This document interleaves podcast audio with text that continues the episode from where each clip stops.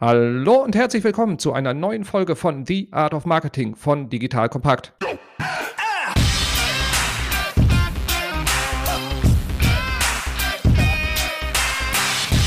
Mein Name ist Robin Heinze. Ich bin Mitgründer und Geschäftsführer der Online-Marketing-Agentur Morefire. Es war eine sehr gute Entscheidung von dir, diese Folge anzuhören, denn heute bekommst du mindestens zehn ganz konkrete, in der Praxis auf jeden Fall auch erprobte Tipps für Google Ads um die Ohren gehauen. So, und bei Morfire ist Google Ads und das ganze Thema Suchmaschinenmarketing ein wichtiger Baustein in den Online-Marketing-Strategien, mit denen wir Kunden beim Wachstum unterstützen. Aber damit du, liebe Hörerinnen, liebe Hörer, hier die besten Tipps und Tricks für Google Ads bekommst, habe ich nicht nur unser eigenes grandioses SEA-Team befragt, sondern ich habe mir auch noch den Mike Lehmann von Smarketer als Gast dazugehört.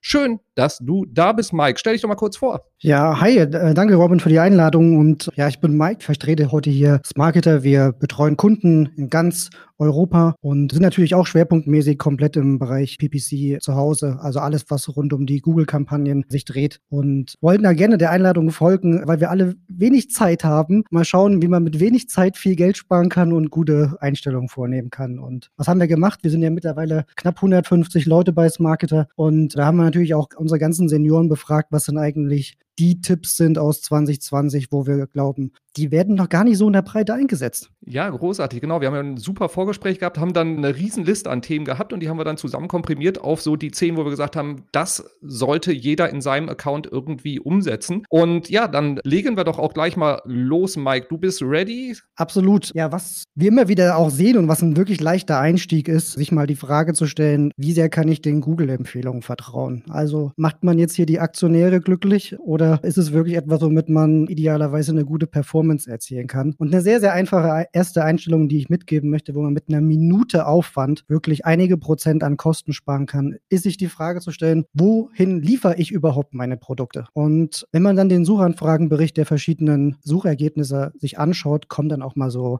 verrückte Sachen wie Ausspielungen in Pakistan, Indonesien und irgendwelche andere Teile der Welt, wo man gar keine aktive Betreuung seiner Produkte hat. Und da lohnt es sich anzusetzen. Und die eine Empfehlung wäre sofort, sich immer wieder auch zu fragen, kann ich bei Kampagnen auf die Einstellungen gehen, nur da, wo sich auch mein Nutzer befindet oder auch diese erweiterte empfohlene Einstellung von Google oder Nutzer, die ein Interesse an diesem Produkt haben. Und das würden wir, wer wirklich kosteneffizient vorgehen möchte, erstmal verneinen. Ja, das ist ein super Punkt. Ich glaube, wir werden jetzt mehrmals heute noch darauf eingehen, alles, was Google einem rät, auch mal kritisch zu hinterfragen. Und genau die Kampagneneinstellungen in der Grundlage sind dann super erster Punkt. Und mein erster Punkt geht auch in eine ähnliche Richtung, nämlich einfach mal so die Grundlagen im Google Ads-Konto auch so ein bisschen zu hinterfragen und die Grundstruktur zu betrachten. Und da das ganze Customer Journey-Modell mal auch ein bisschen anzuwenden. Das heißt, Google Ads sind ganz oft darauf ausgerichtet, so auf den letzten Klick. Das heißt, dass da die Nutzerinnen und Nutzer, die da erreicht werden, die sollen dann möglichst auch direkt kaufen. Dabei wird dann oft ignoriert, dass Google auch ein erster Touchpoint in so einem Kundenkaufzyklus sein kann. Sprich, dass Nutzer erstmal konkret nach Informationen suchen, bevor sie überhaupt kaufbereit sind. Und da zwei Themen als Grundlage. Erstmal das Thema Tracking richtig einzurichten, also Google Analytics mit Attribution beachten und einfach mal schauen, wie viele Klicks brauche ich eigentlich vorher, bevor die Nutzer überhaupt anfragen. Und wenn du einen Online-Shop hast, da auf jeden Fall das Analytics Enhanced E-Commerce Tracking auch zu verwenden, weil du da viel tiefer, viel granularer reingehen kannst und schauen kannst, auch wo machst du dann tatsächlich Umsatz und dann auch deine Google Ads Kontostruktur so aufzubauen, dass du diesen Kaufentscheidungsprozess auch berücksichtigst, sprich Keywords, die transaktional sind, wo die Nutzer kaufen können und sollen und wollen, trennst von denen, wo erstmal nur Informationen gesucht werden. Es ist wichtig, dass du auch da erscheinst, aber die Ziele sollten andere sein, sprich nicht unbedingt direkt Conversion, Lead oder Umsatz bezogen, sondern eher auf ähm, andere Kontaktpunkte zu gehen. Und da deine Kontostruktur halt entlang der Customer Journey auch aufzureihen. Und ähm, genau, da haben wir auch eine Menge schon zu getestet und packen wir auch ein bisschen mehr Infomaterial mit einer Case Study auch in die Show Notes. Also Customer Journey im Konto berücksichtigen, ganz wichtiger Punkt. Ja. Lieblingsthema ähm, auch von uns Attribution und auch das Attributionsthema zu erklären. Ich muss immer gerne wieder den Punkt bringen, an dem Kater am nächsten Tag ist nicht der letzte Schnaps schuld. Und genau das Gleiche sollte man auch im Konto abbilden und auch fair verteilen, wer wirklich für den Kater verantwortlich war. Und in dem Fall bei uns für die Conversion. Ein schönes Bild, das mit dem Kater kannte ich noch gar nicht. Sehr schön. Ja, wir, begegnen manchmal auch, hast du es angesprochen, mit der Customer Journey innerhalb des Kontos. Wir finden es auch sehr, sehr wichtig, diesen Upper Funnel, Mid Funnel und Lower Funnel Also diese, ich habe eine hohe Reichweite bis hin im Trichter muss man sich das vorstellen, unten eine hohe Conversion-Rate, Nutzer, die sehr interessiert daran sind, ein Produkt oder eine Dienstleistung zu kaufen, auch übergreifend bei den Google-Kanälen zu verwenden. Was wir überraschend immer wieder feststellen, ist, dass auch diese Verzahnung von YouTube als Google-Unternehmen oftmals nicht ausreichend umgesetzt wird. Also wenn ich bereit bin, Nutzer zu anzusprechen, und da ist YouTube ja wirklich unerschöpflich in der Reichweite, wo wir nicht darauf angewiesen sind, dass ein Nutzer eine Suchanfrage stellt. Nein, man ist bei YouTube in der Situation, sehr, sehr breit auch vorgehen zu können, dann dieses Wissen mit Remarketing-Listen zu unterfüttern und zu schauen, wer interagiert denn eigentlich positiv mit meinem Werbemittel, mit meinem Kanal, wo kriege ich mal Likes, wo kriege ich Kommentare? Und diese Listen auch dann im Performance-Teil auf Suchkampagnen und Shopping-Kampagnen zu hinterlegen und auszuwerten, ja, wie ist denn eigentlich dann, wenn der Nutzer ein Video gesehen hat, nachher die Klickrate oder die Conversion-Rate auf einer Anzeige. Und das führt zu dem Punkt, dass man auch Visa-Werte von den Kanälen lernen kann. Wenn ich weiß, dass im Bereich der Brand-Kampagnen, was ein sehr starkes Signal ist für die demografische Zusammensetzung einer Zielgruppe, Geschlecht, Alter und weitere Interessen. Warum spiele ich dann zum Beispiel im Bereich YouTube Werbung für Bereiche aus? Nehmen wir mal das Thema Steuererklärung und werde primär auf Kinderkanälen ausgespielt. Also auch streng da zu sein und sehr, sehr spitz vorzugehen in den Zielgruppenausrichtungen bei YouTube und versuchen von beiden Kanälen zu lernen und immer diese Listen auch gegenseitig auszutauschen. Das ist auf jeden Fall ein großer Punkt, wo wir eine Chance sehen, Zielgruppeninformationen unter den Kanälen zu tauschen. Ja, total wichtig. Auch die Betrachtung, was sind eigentlich so die Ziele von so einer YouTube-Kampagne? Und wir haben es dann häufiger auch erlebt in der Vergangenheit, dass Kunden gesagt haben, YouTube ist nicht performant, wir können darüber nicht verkaufen, aber das ist auch nicht das erste Ziel dahinter, sondern die richtigen Leute dann auch zu erreichen und darüber Listen aufzubauen mit Zielgruppen. Absolut. Die große Herausforderung bei YouTube ist vermutlich auch wie in anderen Marketingkanälen so, wir sind wirklich weit von der Conversion entfernt. Jeder Nutzer, der bei der Google-Suche ein Ergebnis sucht, hat er schon einen sehr konkreten Wunsch, ein sehr konkretes Interesse, ist sehr nah an der Kaufentscheidung. Bei YouTube macht man auf die Marke erstmal aufmerksam und da werden auch andere Metriken eine Rolle spielen, den Erfolg zu bewerten. Also wie interagiert der Nutzer zum Beispiel mit der Website, wenn er ein Werbemittel sich angeschaut hat? Schaffe ich es überhaupt, einen Nutzer aus einer Intention auf YouTube Entertainment-Programme zu genießen, auf die Website zu kommen, um eine gewünschte Handlung auszuführen? Schafft er zum Beispiel etwas in einen Warenkorb zu legen und nicht nur auf diesen Kauf fixiert bin, sondern auch all diese weichen Faktoren vorher zu bestimmen, als Conversion Tracking anzulegen und diese weichen Faktoren auch mit in eine Entscheidung mit einzubeziehen, bringt mir dieser YouTube-Traffic etwas. Ja, und einen ganz wichtigen Punkt hattest du auch jetzt gerade gesagt, äh, den Ausschluss von Listen bei YouTube mit in, zum Beispiel Kindervideos, was jetzt in, insbesondere im Jahr 2020 ein Riesenproblem war, weil auf einmal halt eben die YouTube-Interaktion, weil Eltern halt eben im Lockdown ihre Kinder beschäftigen mussten, ja einfach extrem stark gestiegen ist. Ich glaube, die, die Kollegen von Sembutik haben da eine sehr coole Liste angelegt mit einer Ausschlussliste quasi an, an Kanälen, Videos, die man äh, unbedingt rausschmeißen muss, wenn man nicht irgendwie bei Pepper Woods Videos seine professionellen Sachen haben will. Das ist ein super Tipp und auch Thema ähm, Sprachen und Ausrichtung. Wenn ich eine deutschsprachige Zielgruppe habe, dann diverse fremdsprachige Portale und Anbieter wirklich zu hinterfragen, ob man in diesen Kanälen äh, die Qualität an Nutzern findet. Genau, ich suche mal die Liste raus von Zenboutique und pack die mal in die Show Notes mit rein, weil das kann dir eine ganze Menge Schmerzen an unperformanter Sichtbarkeit in YouTube ersparen. Wunderbares Thema, dieses Verzahnung von den Kanälen und dann komme ich mal zum nächsten Tipp und das ist das Thema SEO und SEA verzahnen. Wir erleben es immer wieder, dass in Unternehmen, in Agenturen, dass noch getrennte Bereiche, getrennte so Silos sind,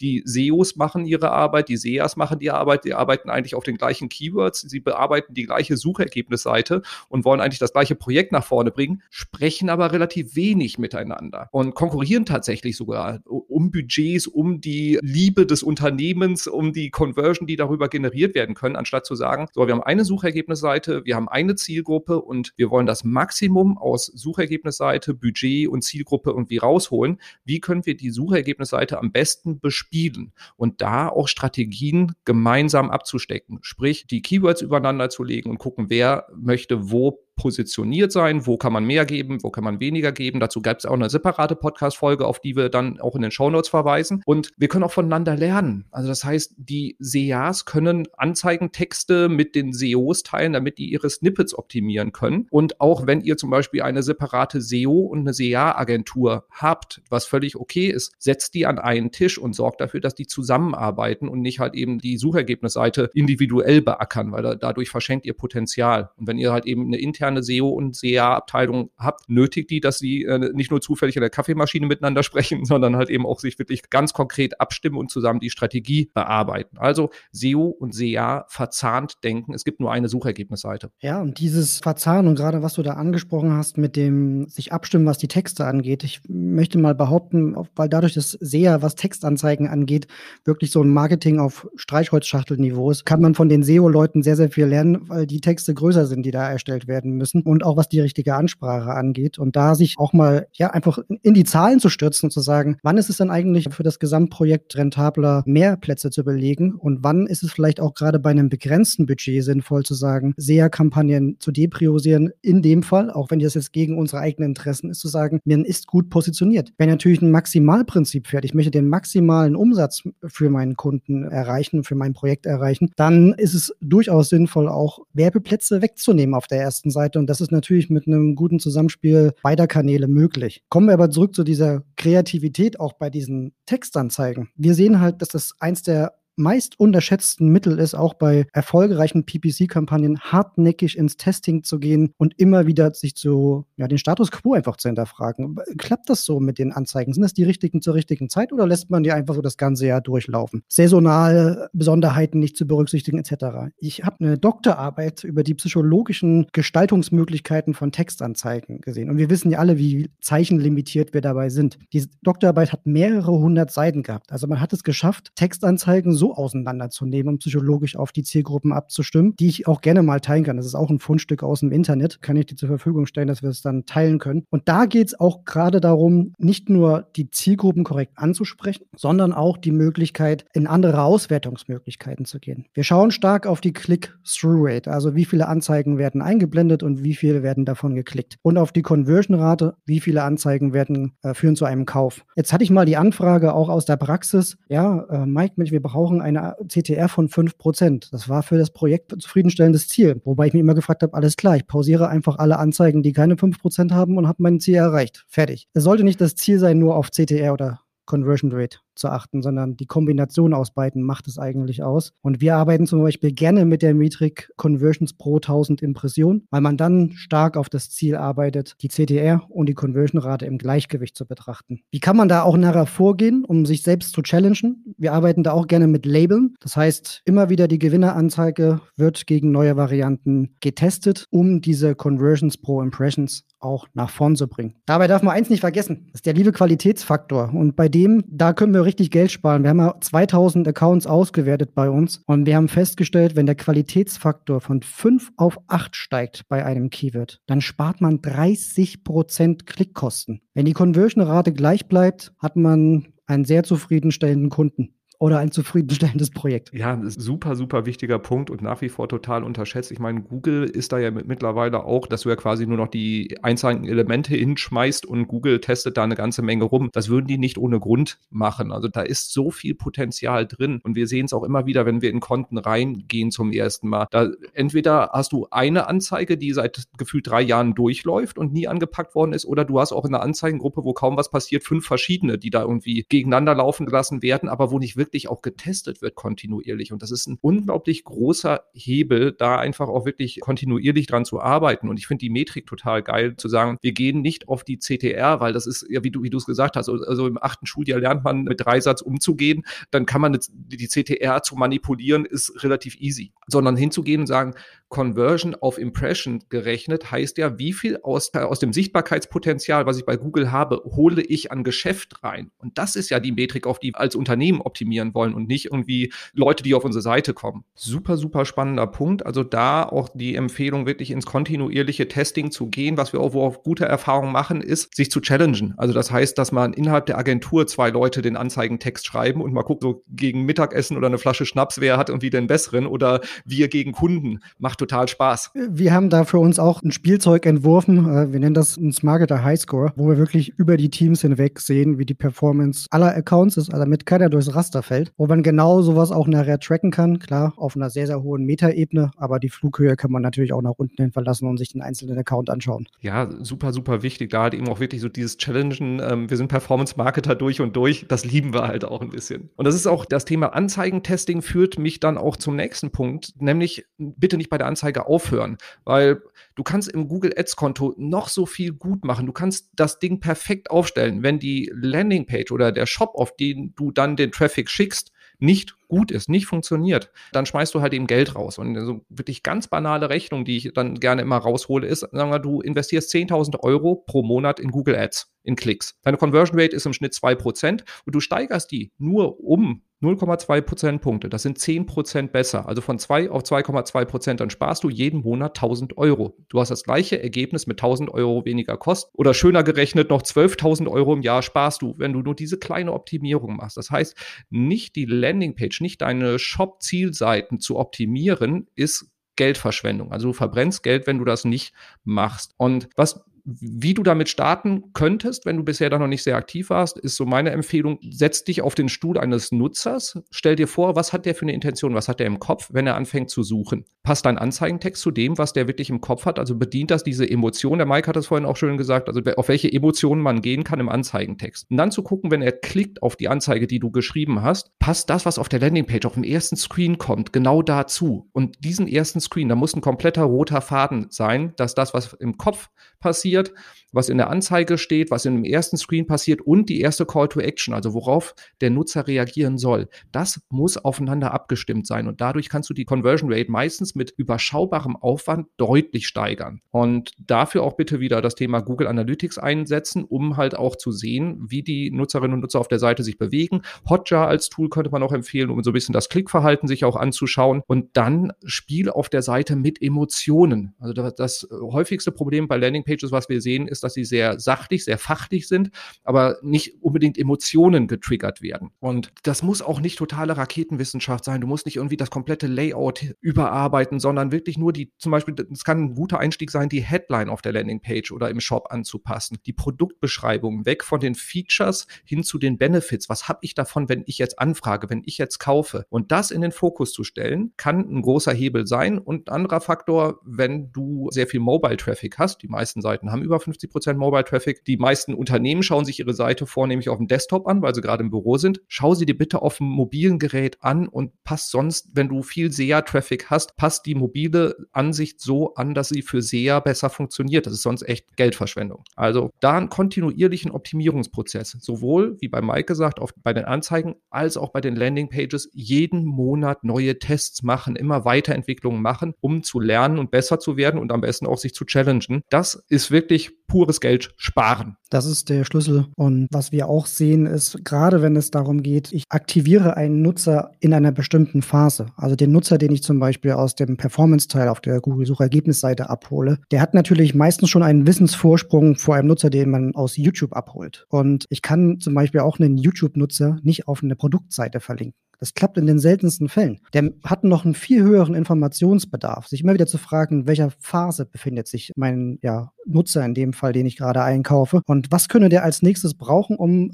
stärker auf der Seite und mit meinen Produkten zu interagieren, um ihn auch zum Kauf bewegen zu können. Was möchte er wissen in dieser Phase? Und da kann ich auch gerne gleich die Brücke zu schlagen, dass es einerseits wichtig ist, natürlich eine gute Landingpage zu haben und wir aber auch immer wieder empfehlen, schaut euch das Tempo eurer mobilen Webseiten an. Das ist nun kein Märchen mehr. Wir sehen also fast alle Branchen, dass der überwiegende Anteil mobiler Traffic ist. Und eine Sache wird völlig unterschätzt. Mit jeder Sekunde, über drei Sekunden Wartezeit mobil verliert man 30 Prozent vom Umsatz. Wenn ich mich jetzt auch mal mich selbst so reflektiere, man ist total verwöhnt von den großen Branchenführern, sei es Amazon und Co. Nach wenigen, glaube 1,8 Sekunden wird der erste mobile Content gezeigt. Diese Verwöhnung der Nutzerschaft müssen natürlich auch alle anderen als Maßstab nehmen.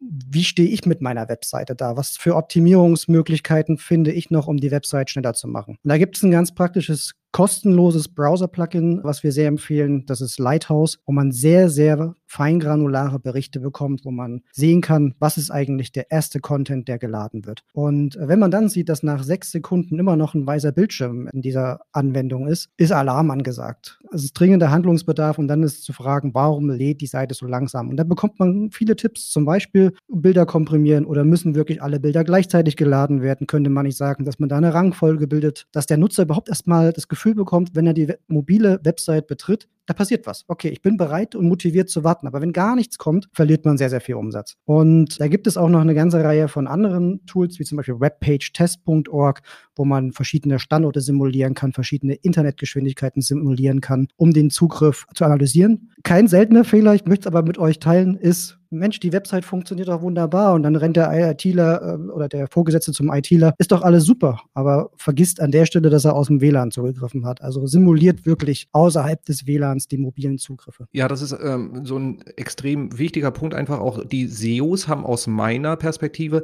das schon länger auf dem Schirm, weil Google einfach das halt eben auch als äh, Ranking-Kriterium immer wieder angedroht hat. Dieses Jahr werden sie es ja dann in die Tat umsetzen. Dazu sonst auch den SEO-Ausblick mit meinem Kollegen Jasper anhören, wo es um die Google Core Web Vitals geht. Der steigt ein bisschen tiefer ein und schmeißt eine ganze Menge Abkürzungen um sich herum, aber danach seid ihr sehr tief in dem Thema drin. Das ist so, für, für SEAs ist das so ein Techie-Thema, da haben die oft irgendwie keinen Bock drauf, aber es verbrennt einfach Umsatz, wenn die Seite nicht gut ist. Und diesen Fehler, den du schilderst, so im WLAN ist so alles fein, ja, das, nein, ist es nicht, sondern für, insbesondere für Online-Shops, denkt das ganze Ding, ähm, denkt es mobil. Ja, ein ähnliches, oder nee, ist eigentlich jetzt ein komplett anderes Feld, wenn wir mal so gucken, aber wir gehen auch ein bisschen in, weiter in Details nämlich noch rein und machen so einen kleinen Schwenk von, sagen wir, der Landingpage hin wieder zu Zielgruppen und wie können wir im Account granularer optimieren. Und ein Themengebiet, was es schon länger gibt, wo ich aber nach wie vor sehr großen Nachholbedarf in vielen Accounts sehe, ist das Thema RLSA. So, jetzt haben wir endlich mal auch wieder ein bisschen nerdige Abkürzung. RLSA steht für Remarketing-Listen für Suchanzeigen oder Remarketing List for Search Ads. Und Remarketing ist ja bekannt, wenn du auf irgendeiner Seite warst, wirst du anschließend von der Seite verfolgt. Und RLSA ist das gleiche für die Suche. Das heißt, du kannst deine Google Ads Anzeigen auf der Suchergebnisseite nur an Nutzerinnen und Nutzer ausspielen, mit denen du vorher schon mal Kontakt hattest. Das kann die Remarketing-Listen aus YouTube sein, die der Mike angesprochen hat, oder halt eben auch dein normaler Website-Traffic. Und das ist ein super mächtiger Filter, um, wenn du zum Beispiel ein eingeschränktes Budget hast, dieses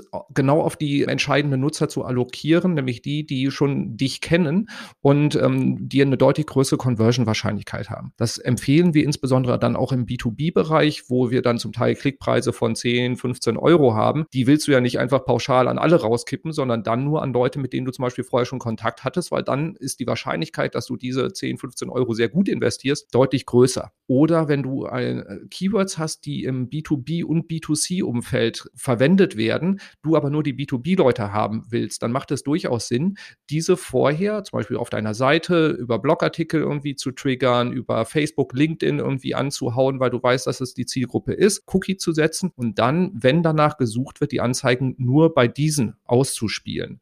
und dadurch kannst du auch wieder Kanäle miteinander verzahnen und kannst deinen Traffic viel, viel passgenauer aussteuern. Also RLSA, Remarketing ist für Suchanzeigen ein super mächtiges Schwert, was total unterschätzt wird. Auch zum Beispiel in der Kombination, wenn du CRM-Daten hast, dann halt eben die Nutzerinnen und Nutzer, die bei dir schon mal irgendwie auf E-Mail-Marketing reagiert haben, die separat anzusprechen im Vergleich zu denen, die noch keinen Kontaktpunkt mit dir hatten und da dann auch zu vergleichen, wie ist die Performance aus unserer Erfahrung, Nutzer, die schon mal Kontakt hatten, wo du den Cookie gesetzt hast, performen deutlich, deutlich besser. Und da bist du dann auch bereit, höhere Klickpreise zu bezahlen, um die auf deine Seite zu holen und bloß die Abwanderung auch zum Wettbewerb zu verhindern. Das entscheidende Kriterium, das kann ich unserer Erfahrung auch sagen, ist definitiv bei begrenzten Budgets dann da die Chance zu haben, keinen Kunden zu verpassen, für den man schon mal Geld ausgegeben hat. Und gerade wenn man weiß, ein Nutzer hat auf der Webseite bereits mal einen Kauf getätigt oder ist vielleicht sogar ein wiederkehrender Käufer, was ja der Traumzustand wäre, dass der dann zur Konkurrenz abwandert, weil man nur gerade für die keine Anzeigen geschaltet hat, wäre der Worst Case. Und da auch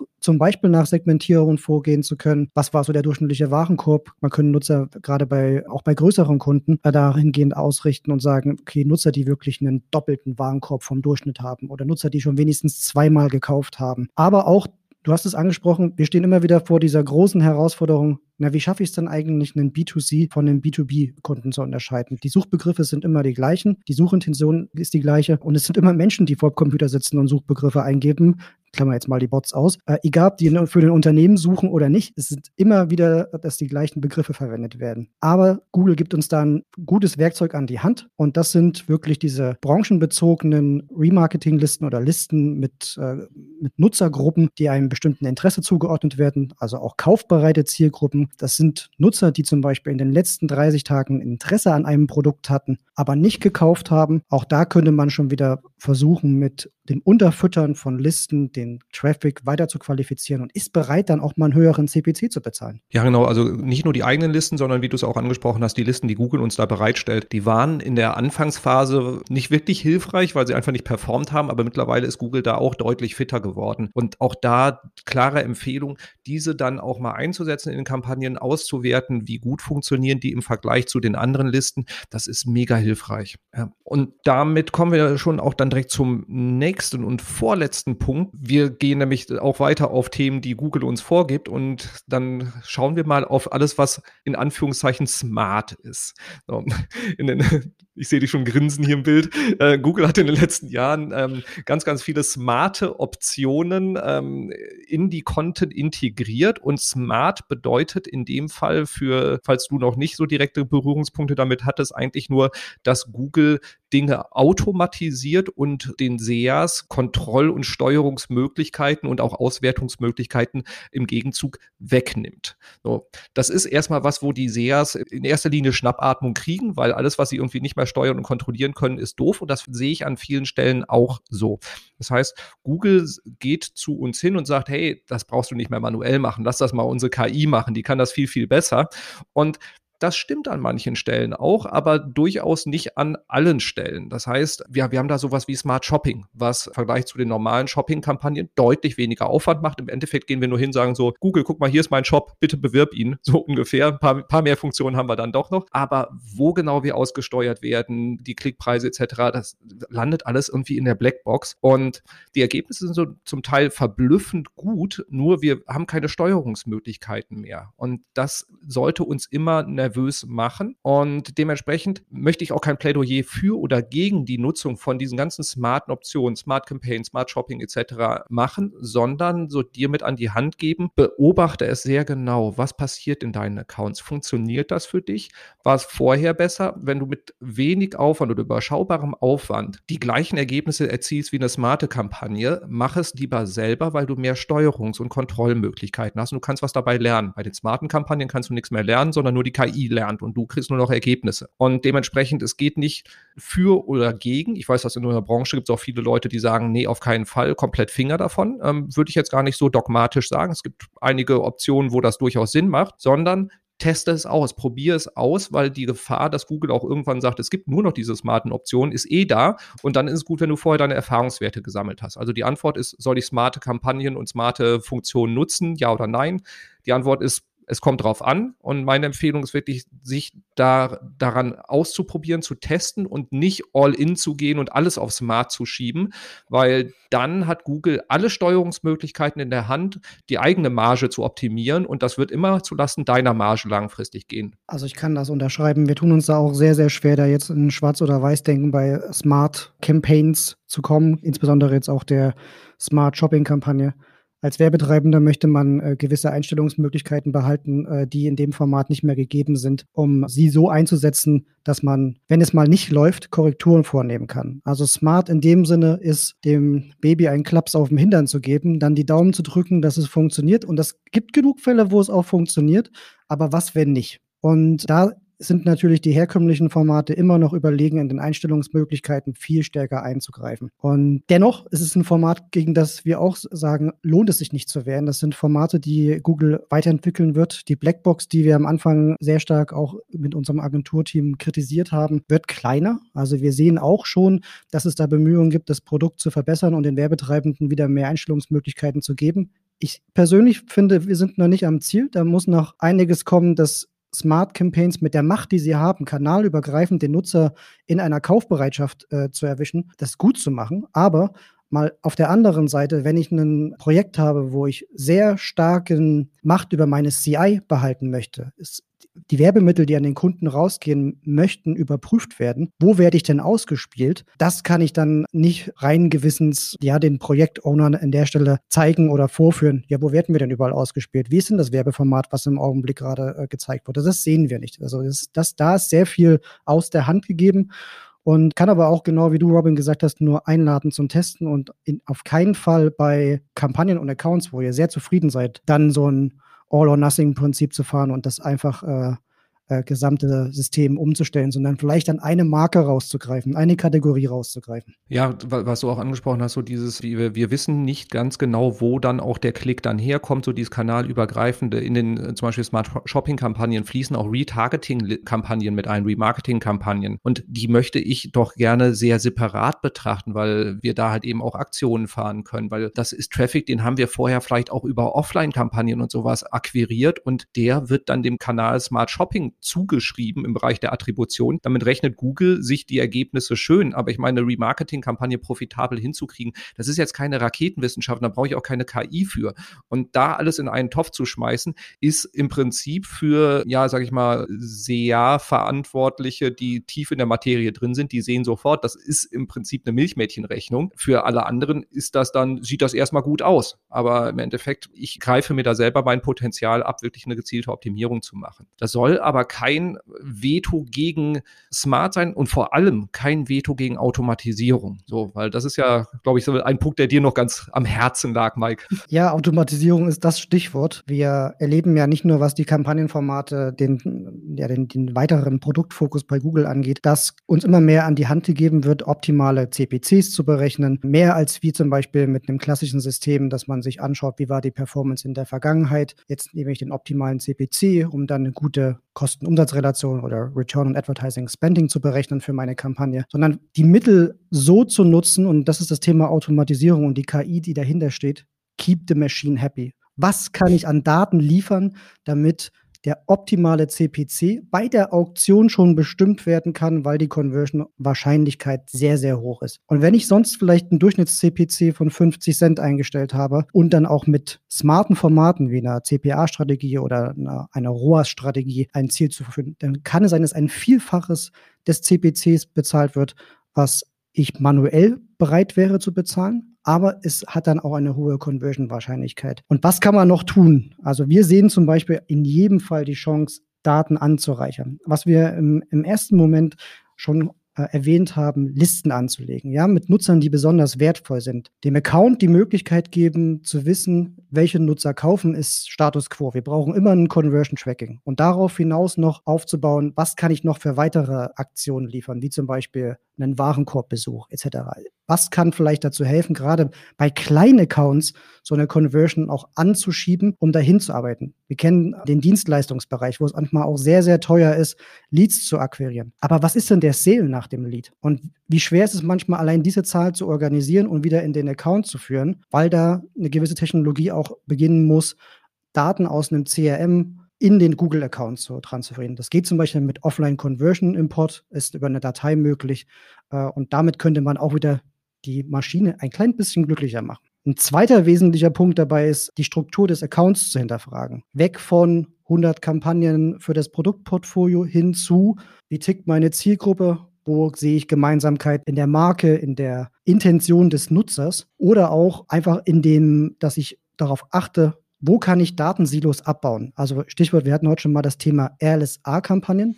Es gibt ja den Ansatz, diese auch separat zu betrachten, dass man zwei gesonderte Kampagnen hat. Muss ich das? Kann ich das in eine Kampagne integrieren? Kann ich zum Beispiel, wenn ich um mich für das Thema Winterjacken ein Projekt habe, und da gibt es mehrere Marken, kann ich die nicht in einer Kampagne zusammenfassen? Ja, ich habe mehrere Marken, aber macht es vielleicht Sinn, dem Algorithmus es ein bisschen leichter zu machen, zu erkennen, das sind Winterjacken, das sind alle in einer Kampagne drin, auch wenn es verschiedene Marken sind. Und was sollten vielleicht dann noch Gründe sein, wo man die Struktur eben wieder aufbricht? Klar, die 39 Euro Jacke sollte nicht mit der 800 Euro Jacke zusammenliegen. Verschiedene Zielgruppen. Wo fängt man noch an, die Bereitschaft in der Accountstruktur so abzubilden, dass, dass es trennen sinnvoll ist? Und wo kann man es zusammenführen, weil es alles sehr nah beieinander ist? Und der dritte Punkt, ja, keep the machine happy, heißt auch mal Ausreißer zu beseitigen. Die Algorithmen werden besser. Also so ein Termin wie Black Friday, das weiß Google, der ist im Kalender drin, da werden die Conversion-Raten ausrasten und demzufolge ist dann eine hohe Umsatzerwartung. Was ist aber, wenn man mal eine spezielle Aktion fährt, die nicht branchenüblich ist und man hat einen Rabatt von 50 Prozent an einem Wochenende, hat ganz tolle Verkaufszahlen gehabt, dann gibt es eine ganz, ganz neue Möglichkeit innerhalb des Accounts bis zu zwei Wochen Daten aus der Berechnung einer Conversion-Wahrscheinlichkeit herauszunehmen und dem Algorithmus zu sagen, hey, das tolle Wochenende ist nicht die Prognose für die Zukunft, bitte berechne das nicht mit. Das ist das eine. Und die andere Richtung, die negative ist, Anruf, Freitagnachmittag, wir haben die Webseite umgestellt, keiner mehr zu erreichen, Montag kommt man ins Büro, zwei Wochen keine Conversion, äh, zwei, äh, zwei Tage keine Conversion-Daten. Auch diesen Zeitraum. Das Wochenende war nicht so schlecht wie die Realität. Es wurde in Sicherheit gekauft. Auch diesen Zeitraum dem Algorithmus zur Verfügung zu stellen, zu sagen, den bitte nicht berücksichtigen. Ja, das ist eine extrem wichtige, wertvolle Funktion von Google. Die hätte ich mir vor Jahren eigentlich auch schon gewünscht, weil wir auch immer wieder diesen Fall, so diesen Freitags-Nachmittags-Anruf, wir haben die Seite umgestellt oder so ein Highlight auch, ja, wir haben Freitags, wir haben ein bisschen was geändert und wir haben das Conversion-Tracking halt nicht auf die Danke für Ihre Bestellungsseite, sondern auf die Landingpage gepackt. Das heißt, das wäre eine Conversion Rate von 100 Prozent am gesamten Wochenende. Und da dann wirklich diese Geburtsstrategien wieder einzufangen, dann bist du erst mal zwei Wochen dran. Wird man wahnsinnig wahnsinnig bei und es ist eigentlich so simpel, dass man die einfach rausrechnet. Und ja, wir hatten insbesondere 2020 war ein besonderes Jahr und da war diese Funktion dann dringend an der Zeit. Und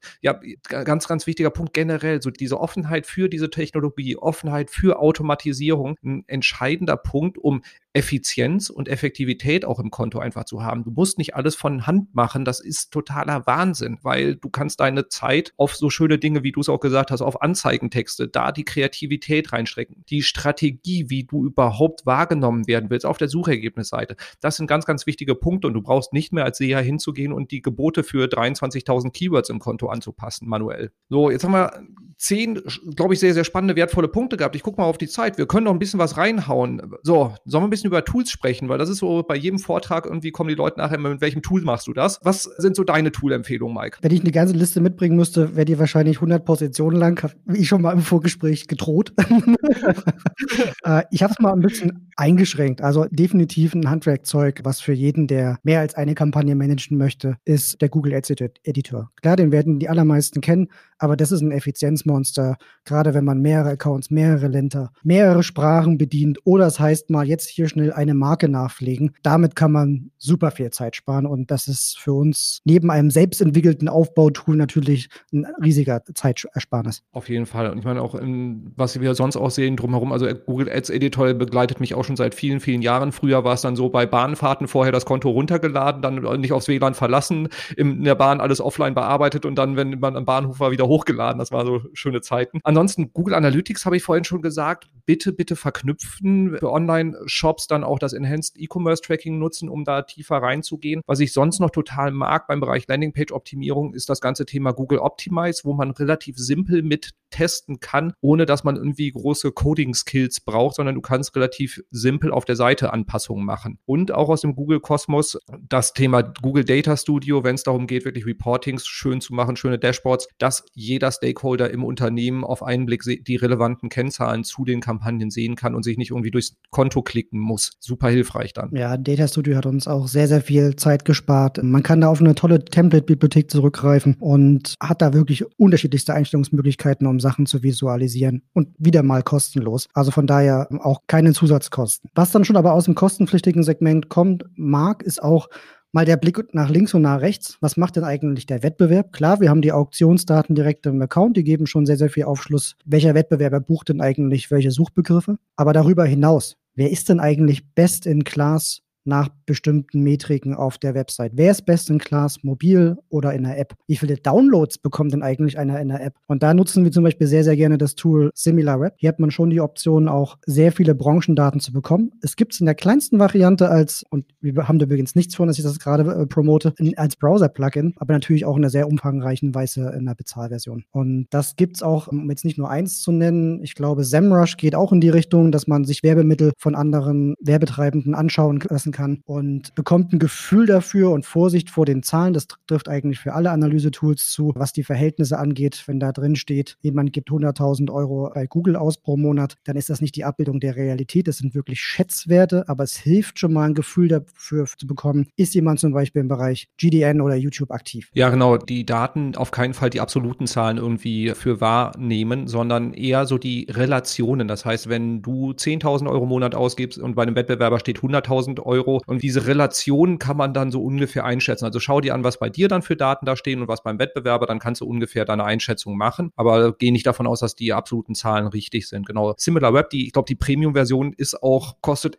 echt richtig Kohle, ist aber mega mächtig. Also wenn du da auch tief in die Wettbewerbsanalyse gehen willst, dann kommst du um das Tool kaum noch drum herum. Ja. Was auch noch, um mal jetzt so einen Schwenk zum B2B-Thema zu machen, super wichtig ist, du hattest äh, es auch vorhin mit angerissen, Verzahnung zu CRM. Also das heißt, man, wir können Offline-Conversion-Daten irgendwie reinziehen, aber es gibt auch CRMs wie, wie zum Beispiel auch die, die großen Anbieter wie Salesforce oder wie HubSpot, wo du auch direkte Integrationen hast. Das heißt, wenn du im B2B-Bereich unterwegs bist, sieh zu, dass du eine, eine Verbindung von CRM und Google Ads und Google Analytics hinbekommst, weil dir das zeigt, worüber du die richtig guten Kunden kriegst und dann halt eben auch sowas wie Customer Lifetime Value Analyse auf deine Google Ads Kampagnen in der Vergangenheitsbetrachtung machen kannst. Da kann ich eins mitgeben was äh, sehr, sehr viele Konnektoren hat. Zum Beispiel Zapier, die bieten über, ich glaube, die schließen 125 oder mehr CRM an. Also da gibt es schon einige am Markt, die darauf vorbereitet sind, gut Verbindungen zu Google Ads herstellen zu können und dass man nicht in die eigene Entwicklung gehen muss. Was ich schon angesprochen habe, Stichwort Optimierung, gerade wenn man vielleicht auch das Glück hat, auf eine, eine IT-Abteilung zugehen zu können, also Handlungsempfehlungen für die Website-Optimierung, mobile Optimierung, bekommt man sehr einfach in Lighthouse exportfähig und kann dann gleich mal priorisieren, was davon denn wirklich einzahlt in eine Seitengeschwindigkeit oder in eine Verbesserung des Scores. Und auch da, man kann natürlich auch so ein Tool einsetzen, um den Wettbewerber einfach mal zu analysieren wie steht er denn da? Da braucht man dann auch kein weiteres bezahlpflichtiges Tool und hat gleich zwei starke Argumente zu sagen, hey, guck mal hier, die haben wir 99 Punkte bei unserem Wettbewerber und wir haben nur 30. Da ist Handlungsbedarf. Ja, genau. Super wichtig, super mächtig. Ich bleibe noch beim B2B-Bereich und schmeiß noch das Thema oder vornehmlich B2B das Thema Telefontracking mit rein. Da arbeiten wir zum Beispiel mit Martelso zusammen. Gibt es auch noch andere Anbieter. Ich glaube, die sind Marktführer auch, was das Ganze angeht. Das heißt, dass du für SEA-Kampagnen verschiedene Telefonnummern auf deiner Landingpage oder Zielseite oder im Shop hast, als bei normalem Traffic. Denn in vielen Bereichen greifen die Leute halt, füllen kein Kontaktformular auf, sondern greifen zum Hörer. Und diese Anrufe sollten halt eben auch, dieser Kontaktpunkt sollte auch einer SEA-Kampagne irgendwie zugeordnet werden können, damit du da halt eben auch weißt, dass darüber Umsatz reinkommt. Also da entweder über die eigene Telefonlage es organisieren oder Tools wie Matelso und Co. verwenden, um Anrufe auch nachverfolgen zu können. Super zentral. Vielleicht noch einen, den ich gerne mit reinbringe, wenn es um Kreativität geht, beim Finden von Suchanfragen, da gibt es auch eine ganze Menge Tools, wie zum Beispiel Answer the Public. Da kann man manchmal gar nicht drüber nachdenken, was Nutzer noch suchen könnten oder in welcher Art, in welchen Fragen, um ein Produkt oder eine Dienstleistung zu beschreiben. Und wir hatten eingangs schon auch mal darüber gesprochen, es ist durchaus lohnenswert, auch bei den Suchbegriffen ein Stück mit und Upper Funnel zu gehen. Und da kommt man auf sehr, sehr gute Ideen, wie man sein Keyword-Portfolio erweitern kann. Ja, sehr schön, sehr schön. Da ähm, Answer the Public oder Also Ask ist auch noch so eine äh, schöne Seite dazu. Aber Answer the Public, die haben, glaube ich, dieses lustige Video im Hintergrund ja, immer laufen. Auch. Deswegen kann man beide, glaube ich, ganz gut nehmen. Extrem wichtiger Punkt. So, ich glaube, wir haben eine ganze Menge jetzt drin gehabt. Ja, das ist ein wilden Galopp, den man jetzt erstmal so in die Tat umsetzen muss. Mal kurz zusammengefasst, was hatten wir alles mit dabei? Also verzahne alles, was du irgendwie verzahnen kannst. Also wirklich von YouTube, Display, SEO, SEA, nutzt dafür Google Google Analytics, beschäftige dich mit dem Thema Attribution, welche Kontaktpunkte du brauchst, optimiere permanent Anzeigentexte, Landingpage, Keyword-Sets, einfach da wirklich einen kontinuierlichen Optimierungsprozess aufzusetzen, ist extrem wichtig.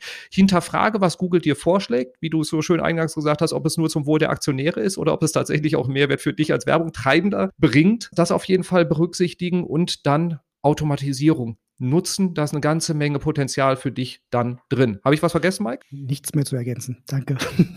Wunderbar. Dann, Mike, vielen, vielen Dank für all den Input. Es hat mir große Freude gemacht. Wir haben, glaube ich, eine ganze Menge an Futter jetzt bereitgestellt. Dir, liebe Hörerinnen, liebe Hörer, der Mike hat extrem viele Sachen auch mit reingepackt, wo ich dann einfach weiterführende Links auch in die Show Notes mit reinpacken werde. Das, das werden wir anfüttern. Wir werden die Tools alle mit reinschmeißen oder versuchen, dass wir nichts vergessen. Und dann der Rat an dich oder fast schon die flehentliche Bitte, teste die Tipps, die du hier bekommen hast. Setz das Ganze um, bau das mal in deinen Konten Konten ein. Lass uns gerne teilhaben an deinen Erfahrungen damit, ob wir totalen Mist erzählt haben oder dir Tausende an Euros pro Woche jetzt sparen. Und wenn dir der Podcast gefallen hat, lass gerne eine mindestens fünf Sterne Bewertung auf deiner bevorzugten Podcast-Plattform da. Da freuen wir uns sehr. Und ja, dann viel Spaß beim Umsetzen. Mike, danke dir nochmal und dann wir hören uns beim nächsten Mal.